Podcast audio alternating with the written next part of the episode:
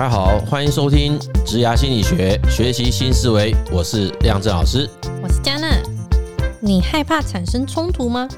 我们从小呢就时常听到以和为贵，和气生财，所以许多人呢为了维持工作中的关系或是避免冲突，我们经常会采取一种假和谐的态度，把自己真正的想法压抑下来。但是这样的做法真的能够解决问题吗？冲突难道就一定是坏事吗？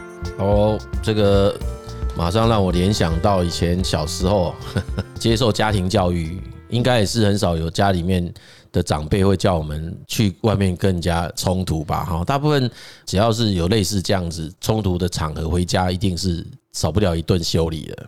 嗯，好，就是在在那种价值观上来讲，还是都会希望是追求和谐。为主啦，还是说那是因为是我们，因为我们其实还是偶尔会看到一些比较激烈的场合啦，这样子哈。可是你就看到那个激烈的场合，大概就是比较容易会快速的去让它赶快消弭掉。哦，就是不太容易，就是让它变得是一个借由那个所谓的冲突，然后是不是可以产生后续的有建设性的讨论？对啊，为什么为什么通常大家都这么害怕冲突这件事情？就是甚至从小我们就要一直被灌输说，哎，不要就是不要跟人家起冲突，不要跟人家，要就是要。哎，我觉得这应该是有好的，这个应该我觉得还是有演化的机制吧？哦，对不对？因为那是一种自我保护啊。嗯，因为你根本不晓得今天假设冲突后，他会拿出一把什么东西？是啊，你也不知道 他会不会在暗处就给你狠狠的一 K 一拳，或者是怎样啊？嗯，我我认为那个背后还是有一个隐性的。演化的机制在自我保护啦，挫折攻击理论啊，就是你可以把它理解成为意见不被接受啊，或者是被人家挑战啊，那产生挫折感，那这个时候很可能我们会有一种攻击欲望，甚至都有可能出现攻击行为哦。就是你今天也许在职场上还有一种某种克，那个叫理性克制，你还只能可能用言语啊或干嘛，可是我们。不时会听到有那种暴力行为啊！哦，对啦，对啦，对，当然，职场暴力这个有啦，还是有嘛，对不对？那只是我们我啦，我是没有真的亲自看到在职场当中那个报道上，我们是经常会看到听到了。可是你亲自碰到的情况，我我是没有遇过了。我不晓得我们听众有没有人遇过。嗯，但是就是就是对啊，就是经验嘛，大家对冲突的经验都是，所以我才会觉得那个有遗传机制嘛，因为你可能没有经验，可是就像你会害怕蛇一样啊。哦，我真的好怕 对不对？那你说不要搞到什么遗传，那那就是一个从小社会化的一个历程啊。嗯，因为你小时候就是被耳提面命嘛，就是假设是一个很本能在做事情，有人来抢你的东西或者是来拿你的东西，你搞不好就会出现你的反应。啊，这时候应该就是你家人就会制止你啊。哦，那到到学校去，很可能从那个幼稚园、小学，你少不了会跟人家有什么冲突的。嗯，那在冲突一发生，学校老师就制止，那可能回家家里制止，所以这个东西就会出现制约嘛。哦，如果说我们不要提到那个所谓演化机制，至少在行为制约上，这个其实啊，从小到大都几年了，所以这个一定也会被制约下来的。所以其实我觉得这一块东西，如果从这两个层面来看。解释度应该是够的啦。哦，因为我们这一次就是有看到一本新书，就是叫《冲突的力量》，它就是想要提倡说冲突是好的，就是有效的冲突才能真正帮助你解决事情啊。所以我们想要问一下，说什么是有效的冲突？对啦，这个其实当时我选择这本书的原因，也是因为坦白讲，大部分在谈冲突，多半都是在谈如何去处理冲突。对，这个背后有一种假设，都认为说冲突是不好的。所以才是需要去处理它嘛，嗯，所以他们可能甚至都会有进一步的延伸，说那最好不要让冲突发生，如何化解？啊，对不对？化解啦，或者是预防啦，大概都是从这个角度嘛。那今天把冲突当成一种力量，它当然就是一种假设冲突是有建设性的嘛。哦，那这个东西其实我就是连接到呃一个团队要建立过程当中可能会遇到的五大障碍。那这五大障碍同时也是告诉我们是，如果要去做 team building，是要想办法把这五件事情解决嘛。第一件事情，他说 lack of trust 就是缺乏信任。嗯，那第二件事情，他就是说啊，避免冲突。哦，他怎么解决这个问题？嗯，他的第一个。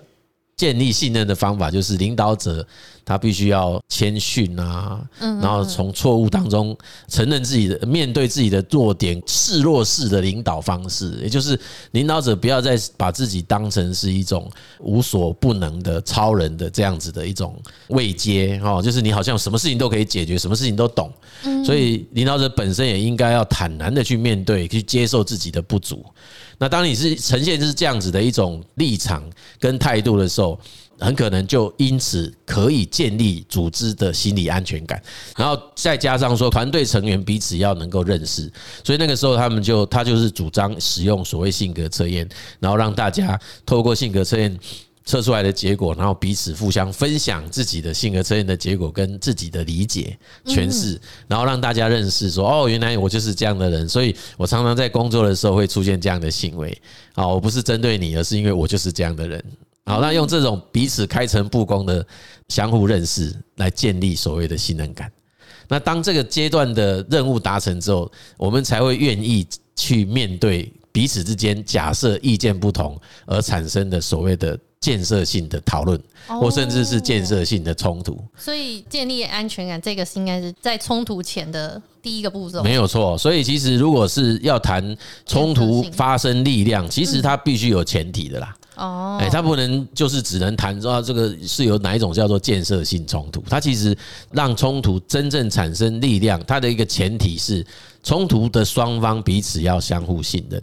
嗯，不然那就是对啊，就是那就是真正冲突啊，那一定是打的头破血流。书里面他是有提到几个，他认为说冲突前要先做好准备啦，就像老师刚刚讲的，比方说要先有足够的信任，他是用尊重跟理解。那再来是他认为说，我们要针对同一个目标，而不是针对彼此在冲突，是针对那个要讨论的事情。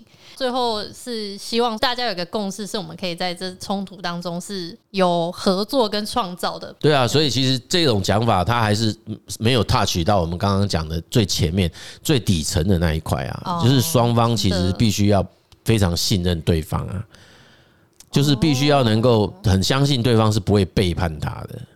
对啦，对啊，要不然的话，你后面讲的这几个其实是是不太容易实现是哎，不太容易实现。你看最近那个有关选举议题就知道了。嗯，不管哪一个政党，你看他们最近在争取提名的时候，如果没有足够的信任感在前面，没有那个信任基础在前面，那样的冲突基本上都不可能是建设性冲突。前面都讲说我们不打那种互相的，一定不可能是建设性冲突。后面还是乱骂一通，他一定会变成是伤害性的冲突，他就很难。主要我们最后可能为什么携手合作？你看那个都是虚性和谐。就是这边讲叫做假和谐，其实就是虚性和谐啊。你他就是表面看起来哦，好像手牵手，然后大家共同要做什么事，其实他的刀刀见骨嘛，嗯，每一个都砍到会老会顶，对，就是大家都已经是伤害彼此了。嗯，那就是因为在那之前并没有先把那个所谓的信任感建立起来。哇，那真的真的很难呢，因为如果你在一个跟他对方就已经是站在不同的。立场或者什么事情一样，你要还要先建立信任，所以感觉起来是两边的领导者要负很大的责任。哦，对，所以其实一样，就是你要形成那个让冲突是建设性的，是有力量的。其实双方更上面的那一层的管理者或者领导者，其实他必须要营造出一个比较好的沟通环境，或者是啊双方的角色叫竞争环境。哦，哎，那个、那个、那个氛围跟那个环境的安全感跟他的信任感是要足够的。没有这样子的安全感跟信任感，那后面的那个。冲突是不可能会出现力量的。好啦，有力量，但那个力量是负面力量，它不是正面力量。通常是这样啦，就是说没有信任感的团队，其实大多数是会回避冲突的啦。你自己去看，就是他们不太容易会愿意冲突。所以，其实我们反而从这个地方来观察，就是那种敢于冲突的，反而是他们认为彼此是还有一定的信任基础。哦，不然其他就也就是像我们之前讨论的 Z 世代为什么冷漠，然后对对对对，敢于冲突的反而觉得我 OK，因为我之所以敢这样，就代表说我还是蛮有相，还蛮有信心，说我们冲突以后，我们还有机会可以可以再共同共事。嗯，所以老师，你觉得职场上面有冲突是到底是好还是不好？前提就是要先判断它的环境氛围是怎样？我觉得时代也有在改变，就是以前的以前在职场上面，通常都是听话居多，就是上面的人怎么讲，那下面的人可能就就是配合，然后不满就是藏在心里面，我就不讲，我可能上网抱怨还是怎么样，但是我在公司上，我就是哦是是是，但是现在年轻人，特别是现在刚出社会工作，他们都好有自己的想法哦，就是就是他也不觉得说，呃，这违反职场的。那个伦理啦，伦理，他就会觉得说，哎、欸，我今天也是我的想法，所以我就丢出来。然后我觉得我不想做，我就跟你说不想做，我我这个不行，我就我没空，我就都都直接讲，这样算是好的冲突吗？呃，我我个人认为其实没有，要看事情啦。以这个所谓行为本身啊，你刚刚描述这个行为本身，这个也要看那个组织文化啦。嗯，那如果问我，我我会希望是这样子的组织文化。你说是呃有有有愿意，就是你有什么想法你就讲，丢出来，你就你就丢出来说。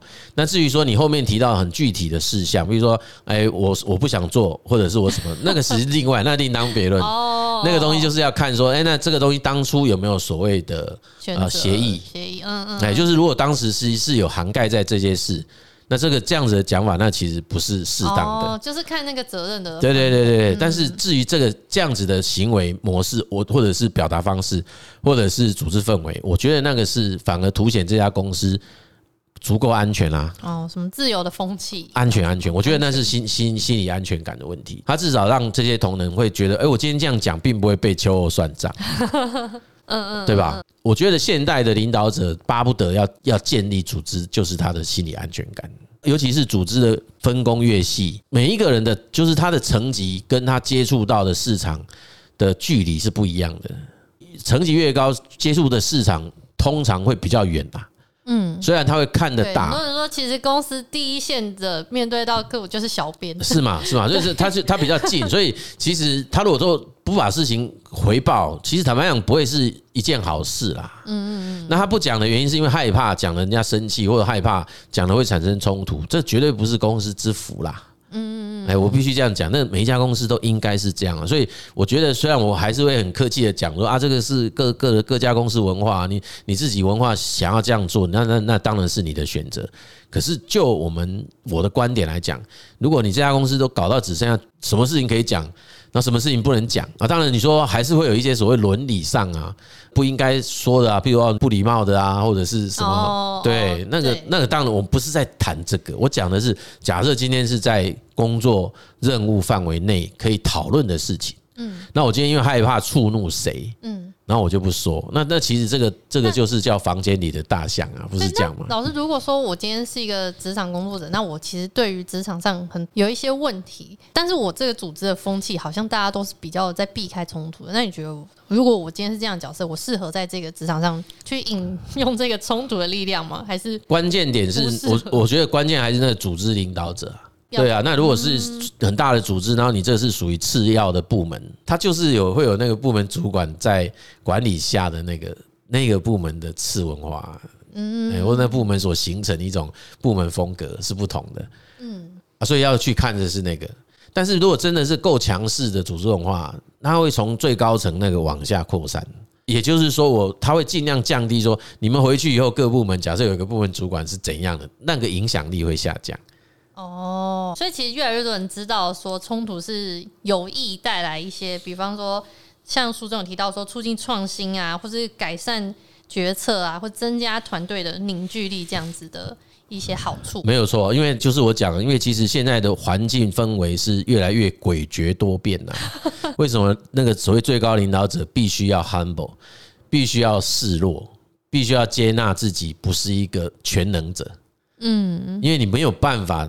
全部都知道所有的事，嗯，是啊，所以其实不太能够再用那个我就是这家公司的救世主，我就是这家公司最厉害的人，even 他就是啊，但是你也不能是这样，所以他其实就必须要让这个环境中的空间腾出来，不能整个被这个老板塞得满满的，那其实你就会缺少让别人有机会可以发言呐。老师，那如果今天是可能团队跟团队之间，就是这件事情，呃，没有要到上到最上面，就是两个团队在沟通的时候，他们这个冲突要怎么办？他们就已经是对立了，他这样还有办法导向？其实这个很常见啊，那那我们还是要讲说，这个不太像是一个有共同目的的组织嘛，因为组织基本上它会有一个最终目的是大家要共同迈向的 final 的那个 objective 嘛。对对啊，所以其实照理讲，不同部门都有它各自的属性跟本位啊。对，那其实最后还是要带着组织共同。朝向共同目的啊，殊途同归。是啊，那那你两边现在很可能是某些方法路径会不一样，所以在这个地方有冲突，其实不可能是那一次。假设是他们上层或上上层那个，他要袖手旁观的，他是不可以这样的。